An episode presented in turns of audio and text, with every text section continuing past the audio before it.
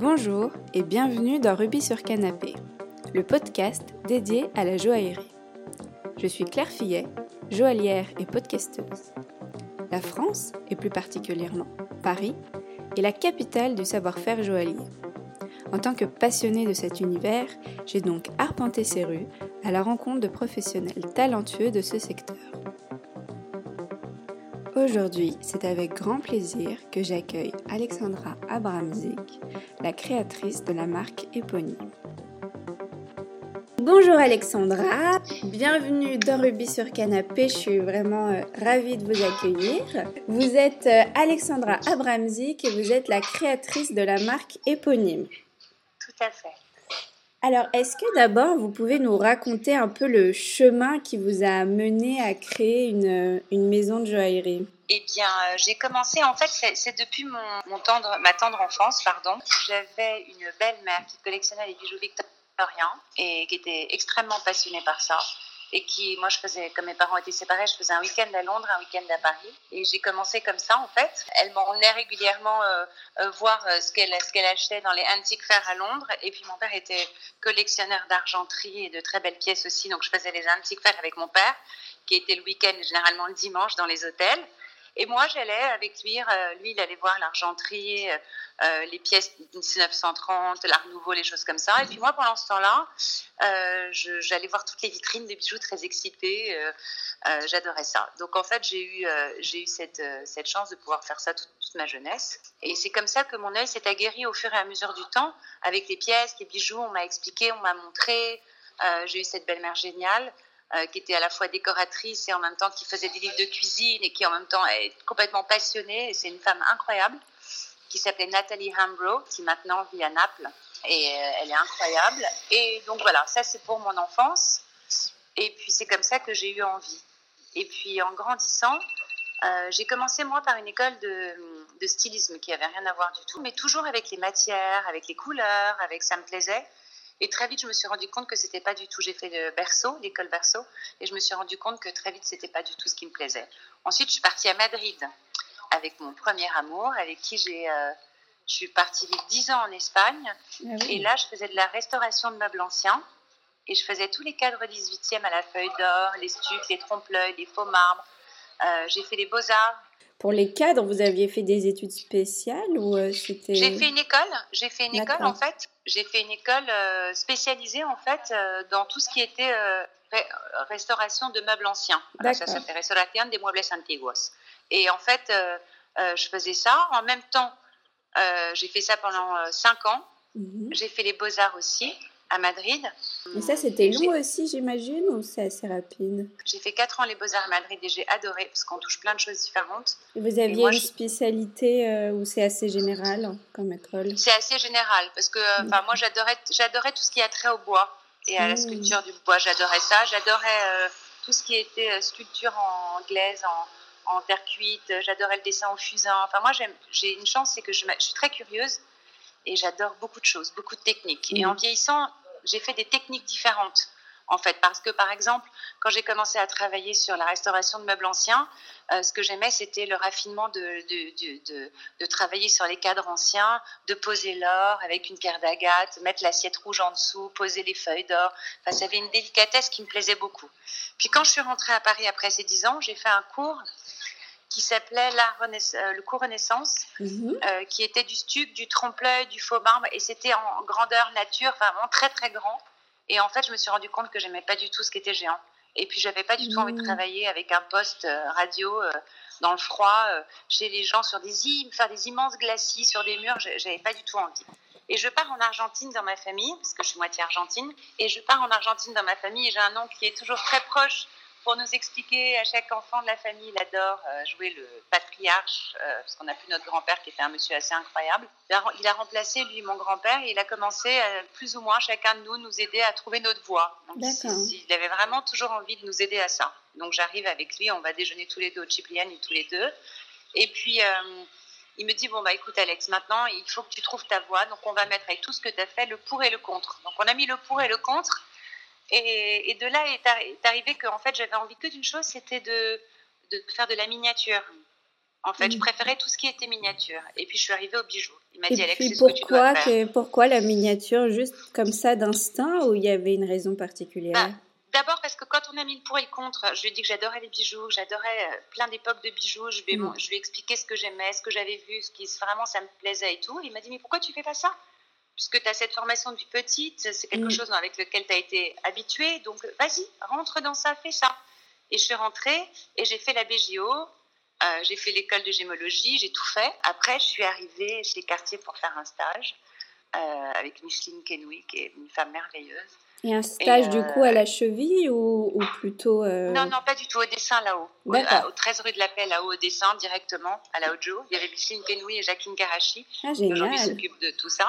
Et Jacqueline, à l'époque, elle, elle, travaillait avec Wilfried, Catherine, tout ça, pour tous les dessins. Elle, elle faisait toutes les parties indiennes, tout ce qui mmh. était collier, euh, bagues, euh, tout ce qui était comme ça. Après, Wilfried et hum, l'autre monsieur dont je ne me rappelle pas le nom faisaient tous les animaliers et Catherine faisait toutes les bagues euh, spécialisées pour les commandes privées. Et donc, en fait, je suis restée, je devais rester faire un stage de 3-4 mois et en fait, je suis restée pratiquement deux ans. Je suis retournée voir Micheline pour lui dire oh, j'ai tellement aimé, tu, veux rester? Je dis oui, oui, je veux rester. Donc, elle m'a gardée. Hum, il m'avait proposé un, un, travail chez Van Cleef, mais j'avais pas envie. Et en fait, entre-temps, moi, je voulais aller travailler chez Graff. Et, euh, et je suis partie à Londres et euh, je suis allée voir Monsieur Graff pour lui demander s'il voulait bien me prendre en stage. Il m'a dit non, non, je ne vous prends pas en stage, vous finissez quand quartier Je lui dis moi j'ai fini. Et il me dit bah, je vous prends dès que vous pouvez. J'ai dit très bien la semaine prochaine, je ferme mon appart et j'arrive. Et je suis partie comme ça en une semaine. Euh, pour travailler avec lui pendant deux ans. J'ai eu un accident de voiture en fait, c'est ce qui a fait que je me suis arrêtée. J'ai fait trois tonneaux sur l'autoroute à Grasse, je me suis cassé la tête de l'humérus, un monsieur qui s'était endormi au volant de sa voiture alcoolisée. Bah, du coup, je ne suis pas retournée. Et Laurence m'avait dit, tu, viens quand, tu reviens quand tu veux, tu te soignes tranquille et tout. Et en fait, euh, j'ai eu envie de, travailler moi. En fait, donc j'ai monté, à l'époque, j'ai monté euh, un boudoir. Je suis partie en Inde pendant un mois et demi. J'ai acheté des pierres parce que Jacqueline avait, euh, Micheline Kenoui avait été adorable. Quand je suis partie, elle m'a dit Bon, qu'est-ce que tu veux faire? Je dis À terme, j'aimerais vraiment monter une petite structure de bijoux euh, Ojo, pièces uniques. Euh. donc, je lui ai dit Je voudrais partir en Inde acheter des pierres. Et elle m'avait dit Écoute, voilà, Alex, c'est pas compliqué. Je vais te donner les fournisseurs de quartier. Je veux pas que tu te fasses avoir avec les pierres. Moi, j'ai toujours eu beaucoup de chance. Parce que franchement, j'ai eu que des gens attentionnés, gentils, tout plein d'amour. Peut-être parce que je suis très douce et très positive et très et colorée. Peut-être que parce que si c'était votre euh, destin et que voilà, ça s'est fait comme ça. Complètement. Et donc, du coup, euh, je suis partie euh, en Inde pendant un mois et demi. Euh, et encore aujourd'hui à Jaipur. Et en fait, encore aujourd'hui, le petit garçon qui avait 8 ans, qui jouait par terre, 6-7 ans, qui jouait par terre à quatre pattes, aujourd'hui, maintenant, c'est celui qui me sert. Et je connais tous les, toutes les générations de, du père, du fils, des trois frères, des enfants, je les connais tous. Quand je vais acheter des pierres, bah, c'est le fils qui jouait par terre qui s'occupe de moi, trop mignon comme j'ai un grand-père indien, j'ai toujours été. Alors, j'ai un truc, ça je sais pas, parce que ma mère m'a pas élevée dans, un, dans une. Euh, rien d'indien particulièrement, mais moi j'ai toujours été complètement obsédée par l'Inde, obsédée par euh, euh, les bijoux indiens. Puis moi, en fait, vous savez, euh, L'Inde, quand j'y vais, j'ai l'impression que je suis chez moi. Dire que j'arrive, je suis allée une trentaine de fois, et quand j'arrive là-bas, en fait, avec les marchands de pierre, je mange avec eux par terre. Ah, bon, Aujourd'hui, maintenant, ils ont des tables. À l'époque, on mangeait par terre, et c'était sa femme qui faisait à manger. Et puis maintenant, on a une table. Et toi, la dernière fois que je suis retournée, je leur ai dit, mais dis donc, mais qu'est-ce qui se passe? Alors, ils se non, on ne peut plus recevoir les clients comme toi, parce que toi, on te faisait manger par terre, mais maintenant, on veut les inviter à déjeuner. Donc, euh, des gens merveilleux, merveilleux. Il y a un des frères qui est qui Kalash, qui est à New York et qui s'occupe des diamants et qui fait des choses magnifiques. Enfin bon, ils sont, c'est une famille merveilleuse, vraiment. Et moi, en fait, c'est comme mes ateliers audio que j'avais à l'époque. Je les ai gardés pendant des années. Encore aujourd'hui, mon chef d'atelier, après, quand l'atelier était CHP, où moi j'ai fait mes premières pièces de haute joaillerie. C'est pareil, c'est euh, qui m'avait dit voilà, il faut que tu ailles dans cet atelier si tu veux faire des pièces. Eux, ils font des choses très très belles. C'est des ex-ateliers de Boivin. Ils font des choses très belles. Et je suis arrivée là-bas, j'étais toute jeune. Et ils m'ont pris sous leur aile et j'ai commencé à dessiner mes premières collections qui étaient mmh. que des pièces avec des grosses pierres, des camailleux de couleurs, très gourmands. Parce que toutes mes collections, que ce soit aujourd'hui ou avant, c'était toujours très coloré et très gourmand. C'est vrai que c'est très coloré et justement, j'avais une, une, question où je me demandais comment on fait pour que ça fasse une belle association de couleurs avec autant de couleurs. Est-ce qu'il y, y, a un peu des règles, etc. à respecter? Comment vous faites alors? Bah, En fait, j'ai l'amour des couleurs. Déjà, pour commencer, j'ai vraiment l'amour des couleurs. Euh, c'est-à-dire que depuis toujours, j'associe les couleurs, je mélange les couleurs, j'aime les camailleux, j'aime les dégradés. Et, et, quand je travaille tout ça, je travaille pendant très longtemps. C'est-à-dire qu'en fait, je choisis toutes mes pierres, tous mes dégradés, euh, un par un, avec mon marchand de pierres, je suis là. Parfois, je vois des collections de bijoux où les, les personnes mettent des, des soi-disant mélanges de couleurs et je suis toujours euh, triste parce que je me dis, oh là là, ils ont oublié cette couleur, ils ont oublié cette couleur, si j'avais mis cette couleur, c'est marrant. ça aurait été tellement plus joli, pourquoi ils ont mis ces couleurs-là? Et moi, j'y vais, en fait, parce que pour moi, la couleur, c'est vraiment une énergie folle. En fait, pas de limite et, et, se laisser un peu aller euh, aux envies, quoi. Bah, en fait, je vais vous répondre. Tout est dans la nature. C'est pas mm. très compliqué. Il suffit d'être curieux et de regarder. Et de regarder les pétales de fleurs, les intérieurs des fleurs. Vous avez tous les dégradés, tous les camailleux. Moi, j'ai toujours adoré les fleurs, adoré la nature. Donc, en fait, je suis quelqu'un qui suis extrêmement curieux. Je m'achète des livres sur la botanique depuis toujours. Euh, je fais des, je dessine, je peins. Euh, donc, j'ai toujours, euh, j'ai toujours travaillé les pigments, la couleur, toujours. Donc, il y a tout dans la nature. On trouve tout tout. Euh, si vous regardez, je ne sais pas, je vous donne un exemple tout bête. Un hibiscus, il a trois, quatre couleurs en dégradé, c'est magnifique. Une pensée aussi. Les mélanges des couleurs, les petits traits là où il faut, les points. C'est tellement précis, c'est tellement beau et délicat qu'il suffit de se pencher. Regardez là, l'orchidée Vanda qui est une espèce d'orchidée bleue avec des, espèces de carrés géométriques blancs dedans. Elle est tellement belle, on dirait un bijou en elle-même. Il suffit juste de regarder, il suffit juste d'être curieux et de s'en imprégner, je pense. Hein. C'est comme ça que je fonctionne. D'accord, mais du coup, vous partez plutôt d'une idée, de quelque chose que vous avez vu, ou c'est d'abord euh, vous choisissez la pierre et après vous allez faire le bijou? Bah, En fait, quand je faisais de la pièce unique, je partais d'une pierre et à partir de là, j'avais un marchand de pierre extraordinaire qui venait à l'époque, mais qui n'existe plus, un jeune euh, complètement fou et qui se mettait avec moi par terre dans le bureau. Et euh, on mélangeait, il avait des petites, des petites, des petits tubes à essai en, mmh. verre avec un bouchon en liège. Et il ouvrait cette espèce d'écharpe géante qu'il avait, où il avait réussi à mettre toutes ces pierres de couleur. Alors il y avait tous les dégradés de tous les dégradés de toute l'arc-en-ciel, en saphir, en tourmaline, en diamant. Et moi, j'avais qu'à prendre les petites éprouvettes, les mettre dans mon pli avec ma pierre au milieu, et je disais voilà, c'est ça que je veux comme camailleux. Et après, je faisais des pierres un peu plus grosses. J'utilisais beaucoup les pierres gravées indiennes en feuilles pour tenir mes pierres. Et voilà. Et c'est comme ça que moi, j'étais ma Ojo euh, dans mon petit bureau, euh, mes petites pièces faites par les ateliers Boivin. On a beaucoup vendu aux États-Unis, chez Christie's aussi, et on a beaucoup vendu à des clients, à une clientèle américaine, beaucoup, beaucoup. Parce qu'il faut savoir que les pierres de couleur, les Américains, ils sont très euh, aguerris sur le sujet, ils connaissent très bien. Donc, quand on n'a pas besoin, en France, il faut mettre des diamants pour, pour dire que le prix coûte ça. Alors, il y a mm. des diamants, donc voilà. Alors que à l'époque, je vous parle de ça il y a 25 ans. Hein. Euh, à l'époque, si on mettait pas des diamants et qu'on mettait par exemple une très belle tourmaline pêche ou une tourmaline euh, bleu jean ou une tourmaline euh, orange et, et, kaki en même temps mélangées et tout, qui étaient des pierres magnifiques, fastées comme de la résille. Enfin, vraiment, en plus, taille les pierres d'une manière, tout ce que j'aime. C'est tellement original, c'est tellement beau. Donc, en fait, voilà, l'Inde, c'était vraiment magique pour moi parce que moi, je m'habille en indienne quand je vais en Inde, toujours je m'habille avec le panjama indien. Alors, par exemple, le marchand de pierre m'avait toujours dit c'est marrant, si tu fais en rose et rouge, tu vas acheter que des pierres roses et rouges. Et si tu vas t'habiller en vert et bleu, tu vas acheter que des pierres vertes et bleues. Et si, et c'est vrai en plus. Je me réveillais le matin. Ouais. Et en fonction de mon habillement, j'ai acheté les pierres que je portais en couleur, Comme aujourd'hui, parce qu'aujourd'hui je fais pareil. Je fais, je fais des manteaux, euh, par exemple, avec des tissus indiens et du velours. Mhm. Et euh, je me suis amusée à faire ça pour moi parce que je trouve pas ce que j'aime. Et puis maintenant, mes copines en Israël, elles s'arrachent mes manteaux pour les acheter. Et c'est que ah des pièces uniques avec des foulards et des étoiles. Et, et je rebrode des choses. Et, et je m'amuse beaucoup, beaucoup. Je fais de la mosaïque aussi. Euh, je vais chez les copines, je fais des mosaïques.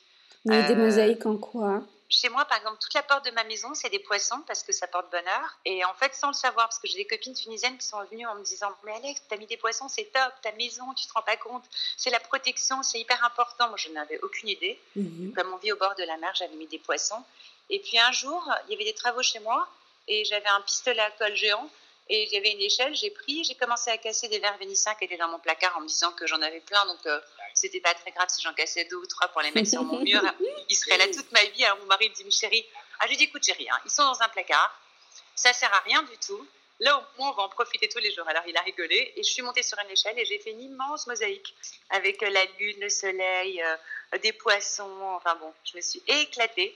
Et petit à petit, des copines m'ont dit, tu vas m'en faire un à la maison, sur ma porte, tu vas m'en faire un dans mon jardin. Donc, euh, j'en ai fait 4-5 comme ça à droite à gauche. Et moi, je touche tout, je fais tout le temps des choses. Je suis, euh, j'ai tout le temps besoin de créer. C'est hyper enrichissant, mais ça doit être quand même un peu euh, fatigant parfois parce qu'on ne sait plus où donner de la tête. Ça me fatigue pas, ça me, ça me donne une espèce d'énergie, euh, de créativité, ça me, ça me remplit.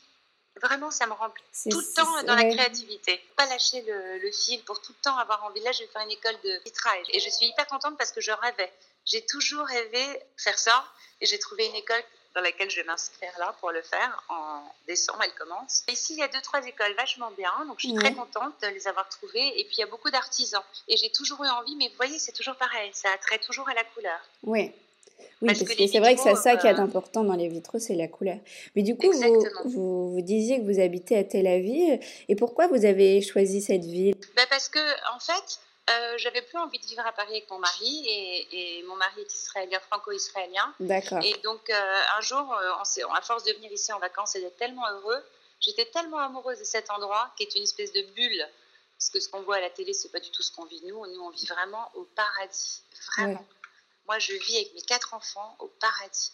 Les enfants sont épanouis, on est très très heureux il y a la mer à deux pas, il y a des tas de choses à voir, des gens magnifiques à rencontrer, ils vous ouvrent tout de suite leur cœur, ils sont tellement gentils, ils vivent tout comme si, avec, avec la guerre un peu autour, ils vivent toujours comme si c'était le dernier jour, comme si chaque jour était euh, le dernier jour à vivre. Et ça, ça donne une intensité. Vous tombez dans la rue, il y a dix personnes autour de vous. Il y en a un qui vous donne du jus de fruits, l'autre qui vous donne des dates, l'autre qui vous met les jambes en l'air.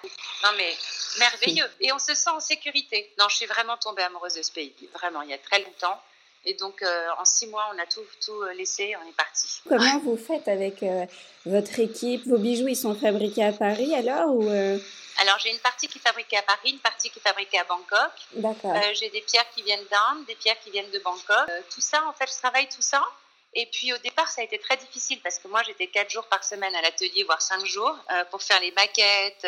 vous verrez tous les pendentifs que j'ai fait avec les, avec tout ce qui bouge à l'intérieur, les décors, les petits mondes les, magiques. Les secrets de glace Les secrets de glace, voilà. ça, c'est mes préférés. Justement, je, voulais que vous m'expliquiez un peu comment ils sont faits parce qu'il y a des choses que, pourtant je suis joaillère, mais il y a des choses que je ne comprends pas trop euh, techniquement là-dedans et je trouve que c'est des pièces hyper intéressantes en plus d'être euh, jolies. Alors, je vais vous expliquer. En fait, je suis partie de c'est tellement dur dehors, il faut que chacun puisse avoir son petit monde un peu magique. Euh, en trouvant des, des, des, euh, des, tas de petits mondes un peu différents, je me suis dit, voilà, en faisant ça, bah, peut-être qu'on aura envie de porter euh, son petit paradis autour du cou. Donc c'est comme ça que j'en suis venue à faire ça. Hum, les pierres qui bougent et le décor qui bouge, c'est parce que je voulais que ce soit vivant. J'ai eu de la chance parce que dans mes ateliers, il y a un monsieur qui est graveur. L'atelier a disparu parce qu'il a brûlé il y a un an et demi, malheureusement. Mais euh, il n'y a pas eu de blessés, il n'y a rien du tout. Mais bon, l'atelier, du coup, ils ont, il a disparu. Et en fait, j'ai travaillé pendant un an et demi à la cheville avec euh, ce monsieur qui m'a appris et qui m'a montré comment graver les pièces.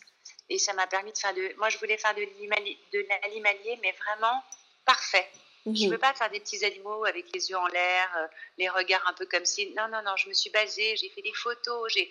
on a travaillé comme des dingues pendant un an et demi, on s'est enfermé, on a travaillé, travaillé, travaillé tout ça. C'est un bord qui doit faire 2 euh, cm d'épaisseur. Au milieu, du... en arrondi, en poire, au milieu, on a, on a mis le décor, mhm. d'accord on l'a, on, l'a, on, l'a, on l'a soudé sur, sur, le milieu de la tranche.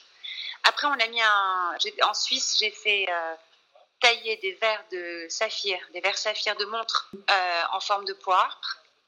Donc nous, on en mettait un et après on mettait toutes les pierres, donc comme un gâteau. Je mettais les pierres, je choisissais ce qui était nébuleux dans un décor, je choisissais les pierres qui allaient dans le nébuleux, euh, ce qui était vif avec le vif. Euh, pour vous donner une idée, par exemple, le dragon dans les nuages, lui par exemple, c'était nébuleux parce que c'était les nuages. Donc j'avais choisi de la pierre de lune, j'ai choisi. Euh, et puis mes pierres, c'est des pierres qui sont taillées en homme, qui sont comme euh, des rosquettes, mais comme un peu des entre la rosquette et, et, la dragée. Donc elles sont plates, elles n'ont pas de culasse. D'accord. D'accord? Donc ça aussi, ça vous donnait un petit côté nébuleux. Et, et, c'est pratique aussi pour les mettre là-dedans, quoi. Exactement, ça glisse bien, ça rentre bien. Voilà. Mhm. Donc, il y a la poire, le décor au milieu au centre, hop, clac, je mets une vitre en dessous, mhm. on fixe la vitre, je mets mon décor de pierre et clac, on remet une vitre au-dessus. Donc c'est deux vitres. Et les, toutes les pièces sont gravées euh, euh, côté A comme côté B.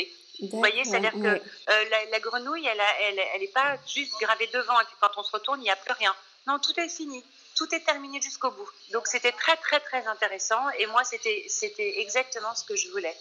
C'est des pièces en fait. Avant de partir dans la joaillerie, comme moi j'arrive de la haute joaillerie, c'était compliqué pour moi directement de passer à la joaillerie. Oui. Donc euh, j'avais fait ça en fait. Bon, ce qui est ce qui est euh, extrêmement euh, coûteux et parfois je peux vous assurer que je m'arrête et que euh, je me dis non, je peux pas faire ça. Là, apparemment, je veux faire un sommelier d'amour et je suis partie dans, dans un bijou qui se ferme, qui s'ouvre et tout. Et je pense qu'il va coûter tellement cher que je vais finir par faire une version simplifiée de, de ce que j'ai créé. Oui, parce que, mais il sera beau quand même. Oui, mais bon, vous voyez, j'ai envie, j'ai envie de pousser, oui. j'ai envie d'aller plus loin, mais je me dis non, non, je peux pas vendre ça à des prix comme ça, c'est pas possible et tout. Donc, mais, mais dans la passion de, mm. de faire ces choses-là, c'est dommage parce que vraiment, on pourrait faire des pièces. Enfin, moi, je pourrais faire des pièces vraiment folles. Et je, et je me retire beaucoup parce qu'il faut que je reste dans des prix joaillerie. Oui, bah, c'est voilà. vrai que c'est pas forcément facile d'allier toutes les, toutes les contraintes. Mais l'important, c'est de faire ce qu'il y a d'important pour nous dans le bijou. Et pour vous, c'est quoi, du coup, le, le plus important, justement? Dans un bijou Vous voulez dire techniquement Non, Ou, pas euh, forcément. en général, en quand général. un bijou Quand vous avez fait euh, un de vos bijoux et vous dites Ah, celui-là, il est réussi, en fait, pour vous, c'est dû à quoi?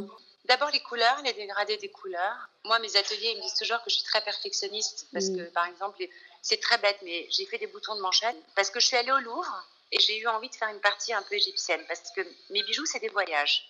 J'ai tellement voyagé depuis petite que mes bijoux, c'est à l'infini. Je vais toujours décliner des tas de souvenirs, des tas de... Mais, mais par exemple, pour l'Égypte, je suis partie au Louvre et j'ai fait des tas de photos dans les sarcophages, des détails, des, tout ce que j'ai pu trouver et tout. Et je suis partie sur ma bague Oidorus et mes, mes boutons de manchette qu'on n'a pas encore vus, mais qui sont des esclaves égyptiens avec des palmiers de l'autre côté. Enfin, Mm. c'est des vendeurs d'esclaves égyptiens. Enfin, C'était ce qui était écrit sous la plaque, donc c'est pour ça que je sais que c'est ça. Maintenant, je le dirai pas Mhm. forcément parce que les gens vont avoir peur, mais parce qu'il avait cette tête très sérieuse comme ça égyptienne, avec son manteau très racé, avec son nez, sa narine qui repart en arrière et tout. Les pauvres, je les ai rendus dingues avec les boutons de manchette, parce que tant qu'il n'avait pas l'air que je voulais, Ah oui. et je suis partie d'une sculpture en bois sur une poterie où il y avait cette tête d'Égyptien et je suis partie dessus en fait. Donc je l'ai redessiné et ils n'arrivaient pas à me le faire comme je voulais en cire euh, exactement bien. Comme moi, je suis pas là pour le faire parce que je peux pas le faire moi techniquement. Mm. Donc je dois tout, on doit tout travailler avec le, avec la caméra, enfin le téléphone là. le- Ouais. donc, et, et ça, me, ça, ça me, parfois, ça nous prend beaucoup de temps. Au début, j'ai eu beaucoup de mal. J'étais très triste de plus aller à la cheville, de plus pouvoir faire ce que je voulais. Et puis maintenant, je me suis habituée parce que je me rappelle chez Cartier déjà, quand on leur a dit qu'ils devaient faire des choses numériques, ils étaient au bout de leur vie et je comprenais tellement.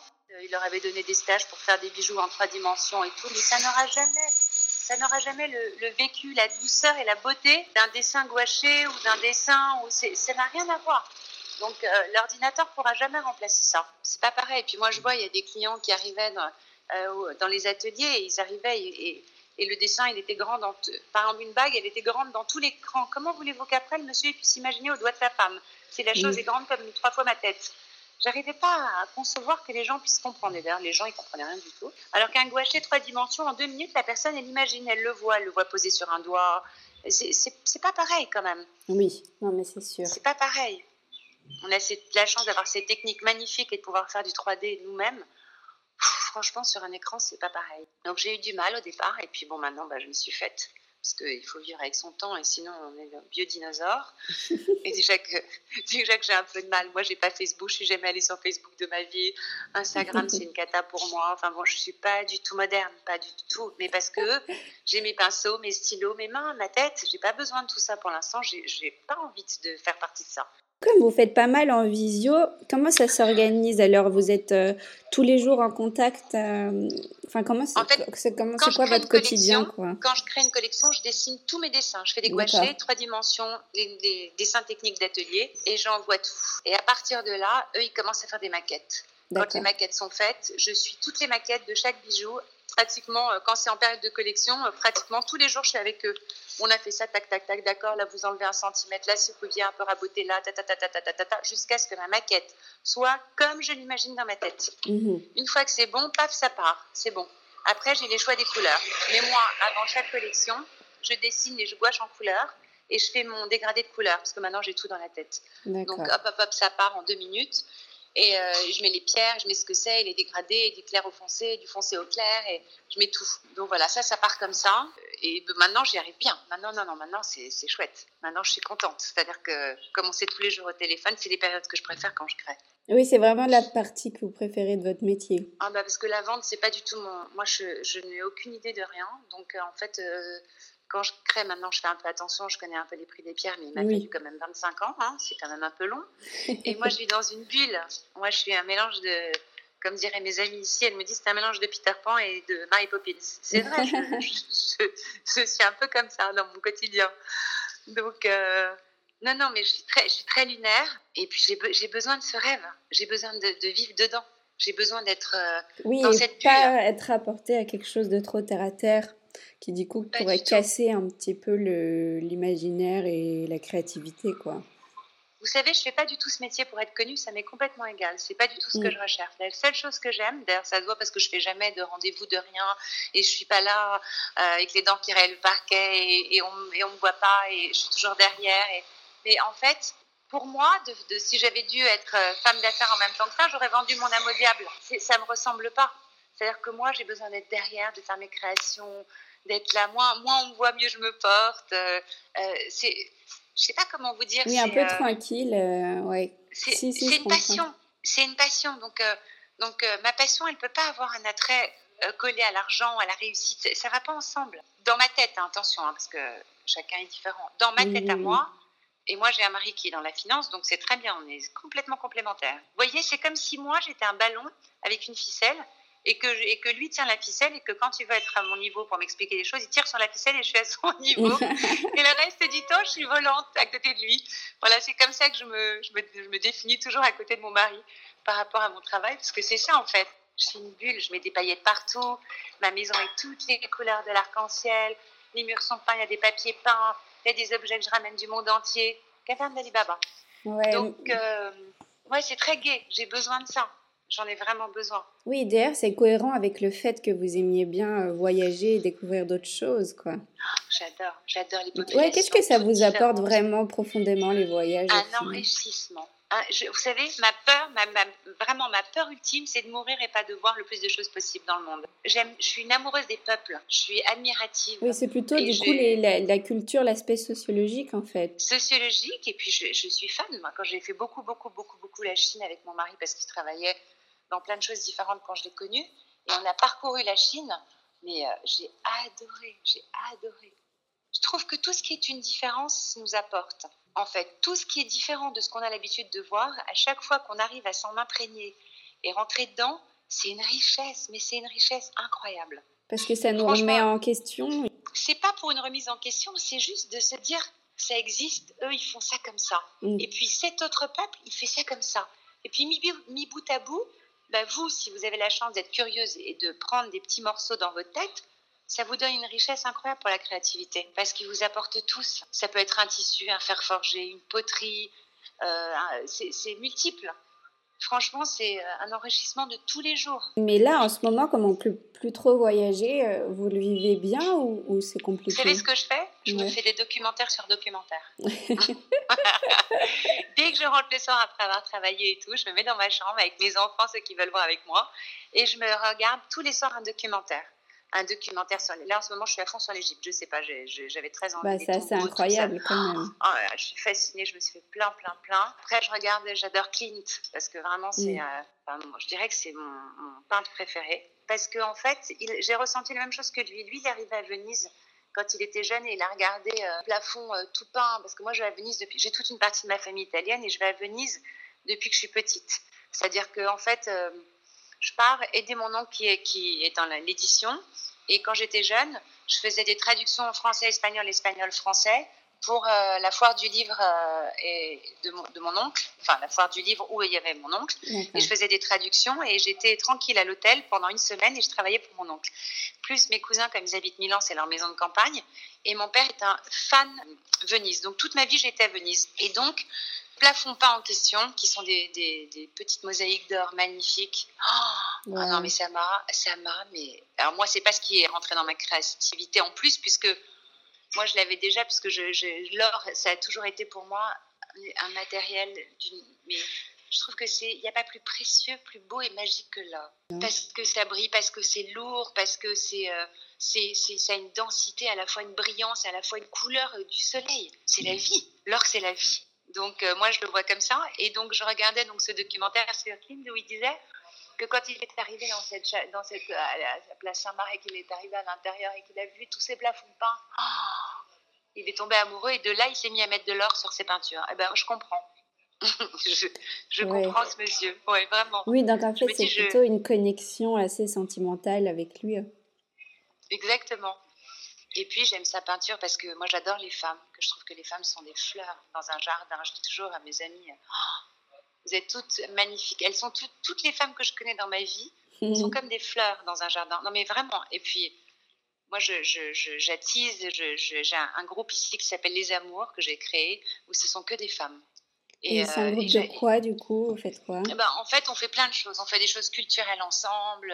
Euh, je fais des fêtes à la maison, ah, euh, déguisées, pas déguisées. Enfin bon, je suis un peu la reine du thème déguisé, je vous avoue. euh, dès qu'il y a des paillettes, je suis hyper contente. Dès qu'il y a de la couleur et des paillettes, je suis toute excitée. Donc voilà, et je fais régulièrement des petites fêtes avec toutes les filles. On part, on va planter des arbres. Alors je leur ai fait des déguisements avec des capes parce que je me fatigue. Hein, attention, hein, je fais des déguisements à chacune. Elles sont douces j'ai fait les bottes avec du gazon, des fleurs et des champignons, avec des grandes capes qu'elles avaient parce qu'il faisait froid, enfin, tout décoré. bon, je m'amuse. En fait, ma tête, c'est comme si je me dis pourquoi on serait obligé de vivre une certaine morosité? Pourquoi, quand, quand, tout le monde est un peu morose ou quand euh, il faut toujours animer cette euh, douceur de vie et l'animer. Et moi, je suis très bon fil conducteur pour assembler et mettre les gens ensemble. Donc, en fait, cette énergie-là, je l'utilise au quotidien avec ce groupe de filles que j'ai rencontrées en Israël, qui sont des femmes plus merveilleuses les unes que les autres. Et quand je vous disais des fleurs, parce que quand je les découvre une à une, en fait, elles sont à l'égal de chaque fleur. Chacune est une fleur. J'aime toucher la femme. Je trouve que la femme est d'une perfection totale. Et à part Klimt, est-ce qu'il y a d'autres artistes que vous aimez bien, que vous aimeriez partager?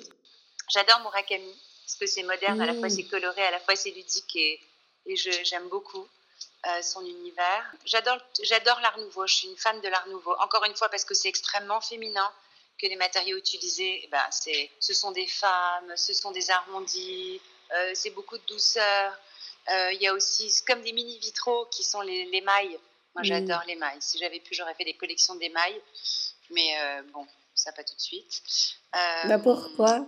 Parce que je m'y suis intéressée quand je faisais de la haute joaillerie et je suis allée pendant j'étais enceinte de mon fils, j'ai un énorme ventre, je suis partie en Inde bosser pendant 15 jours toute seule pour trouver des émailleurs et pour voir. Et puis en mhm. fait, euh, en Inde, on peut pas travailler l'émail vraiment bien parce que mhm. l'émail, euh, quand vous arrivez, c'est rouge, vous voulez du rouge et après, non, ah bah non on n'a pas pu, finalement, ça a cuit, c'est orangé. Alors, euh, quand vous faites de la haute quand vous faites des petits bijoux, c'est sympa parce que ça, c'est pas vraiment les couleurs, c'est pas grave. Mais quand vous mettez des pierres pour avoir un dégradé, par exemple, je faisais des paires de boucles d'oreilles avec comme un chandelier de du clair au foncé. Et, et, chaque améthyste devait être avec. Euh, donc, c'était une poire, elle devait avoir un encadrement en poire, mais euh, pas du tout collé, un peu plus lâche, de manière à ce que. Et donc, il devait y avoir cette espèce de dégradé du violet clair au violet foncé en fonction des pierres en fait, l'émail jouait dans la couleur, mm. comme quelque chose de très vivant, et les pierres aussi, mais tout ça en quinconce dans ma tête. Donc, j'avais fait toute une collection comme ça avec d'autres pierres et tout. Et en fait, j'ai jamais pu le faire. Euh, j'adore, euh, parce que mon grand-père était un collectionneur d'argenterie, euh, énorme collectionneur d'argenterie de, de 1500, 1400 en émail, en, vermeil. J'ai vu ça toute ma vie dans les tables à la maison. Et, donc, euh, il y avait beaucoup d'émail aussi parce qu'il collectionnait les œufs Fabergé. Et alors, quand on est ah petite et qu'on vous ouvre les œufs Fabergé, je ne sais pas quoi vous dire, c'est comme euh, l'émail avec le guillochage à l'intérieur, comme ça, tellement raffiné. Oh, je suis fan, mais fan. donc, peut-être qu'un jour, je fais une petite pièce comme ça. J'irai à Saint-Pétersbourg et je demanderai à ce qu'on me fasse un guillochage avec vraiment la précision et la beauté de l'or. Mais je suis nostalgique du temps passé et du travail fait à l'ancienne. Donc c'est difficile pour moi quand je vois euh, des collections avec euh, du plastique sur de l'or. Euh, les, mailles à froid là, ces oui, les lacs, les boxy. Oh là là, ça me fait mal au cœur. Mettre de l'or et mettre ça dessus, hein, vaut mieux utiliser de l'argent ou utiliser même du autre chose parce que de toute façon on verra jamais ce qu'il y a en dessous, donc ça ne sert à rien. Mais je trouve ça tellement dommage, mais tellement, je trouve que c'est du gâchis. Oh Je trouve que c'est un phénomène de mode, ça n'apporte rien aux bijoux, c'est pas joli, ça a un côté bijou fantaisie. Non, non, je suis très triste quand je vois ça, moi. Très triste. Déjà, là, vous avez donc votre beau projet pour les, pour les vitraux. Est-ce qu'il y a d'autres projets que vous avez là ou, pas trop en ce moment? Ah, La photo. Ah oui? J'aimerais, ouais, j'aime beaucoup la photo. J'ai fait beaucoup de photos. En Inde, quand j'allais acheter mes pierres le matin, euh, je partais le matin très tôt avant d'aller chez mes marchands de pierres et je faisais des photos de, des gens dans les villages. Et ils n'avaient jamais vu leurs photos. Ils s'étaient jamais vus dans l'écran. Ah Alors, euh, ça doit être donc c'était ah non, mais vous pouvez pas vous imaginer, j'ai tellement aimé, je faisais ça tous les matins. C'était passionnant. J'adorais. Au début, ils étaient un peu inquiets, puis comme j'allais avec pour leur montrer, parce que vous savez ce qu'on dit en fait. Un jour, j'étais en Jamaïque et il y avait un, rasta, mais d'une beauté, une espèce de, on aurait dit un sage. Bon, hein, je ne suis pas fan des rastas en général, mais je, lui était vraiment divin. Et donc, je lui fais une photo, il vient me voir. On était à une station essence, hein, en plein milieu de rien. Et il vient me voir et il me dit Pourquoi tu ne me demandes pas? Pourquoi tu fais une photo de moi Tu voles mon âme? Oh, oh là là là là, ça a été d'une violence. Je lui ai dit, il me l'a dit juste comme ça, mais je, me suis excusée 250 fois. J'ai effacé la photo. Je lui ai dit, je suis désolée vraiment. Tu vois, maintenant, je réfléchirai vraiment quand je ferai une photo. Et donc maintenant, quand je fais des photos comme ça, je leur demande. Parce que franchement, j'ai pas envie qu'on me redise ça. J'ai trouvé que c'était vrai. Ah oui. Et que et qu'on peut pas faire ça sans leur demander. Surtout en Inde où il y a les intouchables, qu'on a toujours envie de photographier. Il y a des tas de gens tellement différents on aura envie tous, tout est une carte postale, tout est beau, tout est photographiable, mais finalement, bah, il faut quand même leur montrer. Alors parfois, bien sûr, ils sont à l'autre bout, et je, suis en voiture, clac, je fais une photo, moi, ça c'est une photo volée. Mais c'est vrai que, bon, si on peut. Et le problème, c'est que quand on va leur demander, on perd de cette, euh, de cette bah, Pas la euh, spontanéité. Euh, voilà, la spontanéité, on l'a plus. Mais vous voyez, la photo, ça me plaît. Ça me plaît parce que comme j'aime les gens, j'aime les humains, je les aime beaucoup. Je, trouve que cette diversité, par, je m'assois dans un café, je regarde les gens passer, je me dis, mon Dieu, mais oh, c'est comme dans la nature. Il n'y en a pas un qui ressemble à un autre, ils sont tous différents. Mon Dieu, quelle perfection. Mhm. Vous voyez, je pense à toujours à des détails comme ça et, je suis toujours très interpellée en fait, dans le bon sens. Et donc, euh, ouais, j'aimerais beaucoup faire des photos. J'en ai fait beaucoup déjà, mais j'aimerais être plus perfectionnée arriver à faire des choses un peu plus. Euh, alors, je regrette les chambres noires, je regrette qu'on puisse pas développer ses photos, choisir son papier, son grain. Et puis, on a des effets qu'on n'aura jamais sur euh, le numérique. Même dans le développement, parfois, il se passe des choses avec, dans les bains et tout qu'on n'aura jamais sur euh, du numérique. Qui rend la photo magique, qui rend la photo unique. Mais vous voyez, c'est pareil, que ce soit ça ou que ce soit tout d'un coup se travailler sur un ordinateur ou peindre et faire ses gouaches soi-même, c'est pareil on perd de cette authenticité qui était un travail, qui est vraiment un travail de longue haleine et qui, est difficile et on est là et on prend son temps et on choisit ses pierres. Et quand on a terminé on dessine ce qu'on a fait.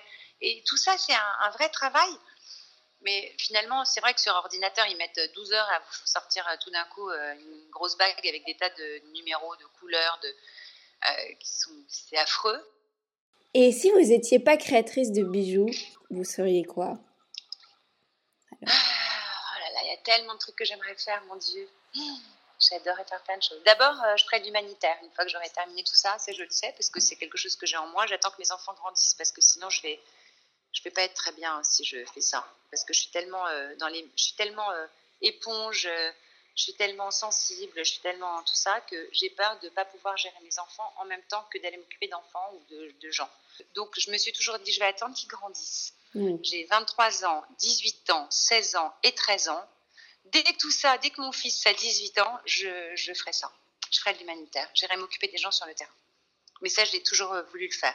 Mon futur euh, à moi, c'est ça.